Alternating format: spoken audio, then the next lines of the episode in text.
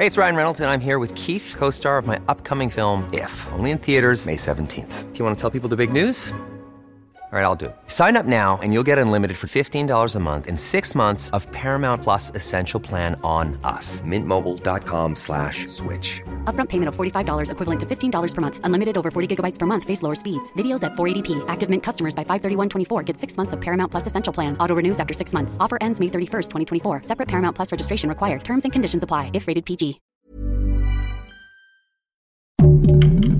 Heraldo Podcast, un lugar para tus oídos. ¿Qué es una recesión económica y por qué todo el mundo podría caer en una en 2023? Te lo contamos.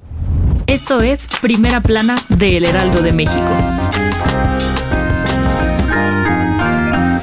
No solo México está sufriendo una grave crisis por el aumento de la inflación, y es que este problemita se ha convertido en un dolor de cabeza para muchos países, y lo que faltaba. Según el Fondo Monetario Internacional y el Banco Mundial, el mundo parece estar al borde de una recesión económica. Si te estás preguntando qué es una recesión y con qué se come, básicamente es la disminución generalizada de la actividad económica de un país o una región. Gracias al aumento de la inflación debido a la escasez de productos en todo el mundo, el aumento de precios de combustibles, la guerra entre Rusia y Ucrania y los golpazos que dejó la pandemia por COVID-19, la recesión apunta a ser un problema mundial a principios del 2023. Los organismos internacionales aseguraron este lunes que la recesión podría provocar una pérdida de la producción global de 4 billones de dólares de aquí hasta el 2026, lo cual afectaría principalmente a la población más pobre del planeta. Por ello, el Fondo Monetario Internacional y el Banco Mundial pidieron a los gobiernos de todo el mundo reforzar sus estrategias y políticas antiinflación para que el golpe a principios del próximo año sea lo menos fuerte posible para los bolsillos de sus ciudadanos. ¿Quieres estar bien informado? Siga Primera Plana en Spotify y entérate de las noticias más importantes.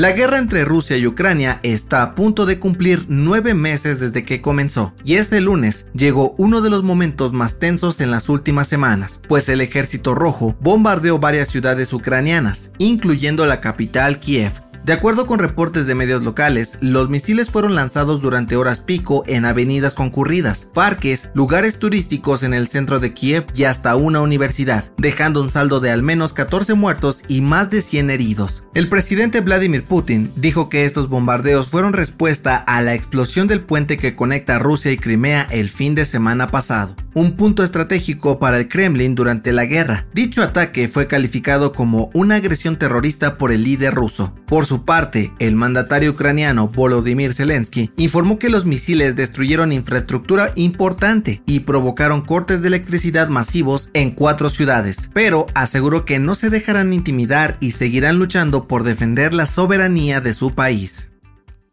En otras noticias, por fin, la Secretaría de Salud informó que el uso del cubrebocas ya no será obligatorio en espacios cerrados como oficinas o centros comerciales, siempre y cuando se mantenga la sana distancia. Además, pidieron retirar todos los tapetes desinfectantes debido a que no existe evidencia de que funcionen para evitar contagios de COVID-19.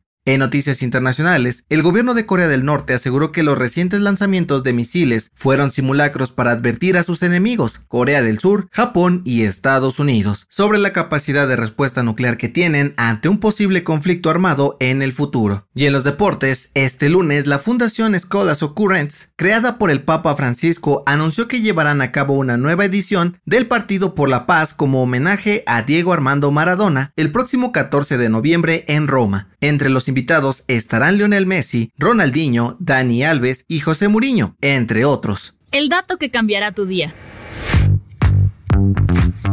¿Te ha pasado que no puedes estornudar, pero ves una luz y lo logras? Pues no estás solo, aunque es menos común de lo que crees. De acuerdo con la revista Scientific American, cuando algo irrita tu nariz, el cerebro recibe una señal para hacerte estornudar, pero resulta que el nervio encargado de este reflejo está muy cerca del nervio óptico. Por eso, cuando miras una luz brillante, las pupilas se contraen y se genera una especie de cortocircuito, activando ambos nervios al mismo tiempo. El resultado, un gran estornudo. Esto se conoce como estornudos fóticos y según los investigadores solo le pasa entre el 10 y el 35% de las personas a nivel mundial. Así que salud, yo soy José Mata y nos escuchamos en la próxima.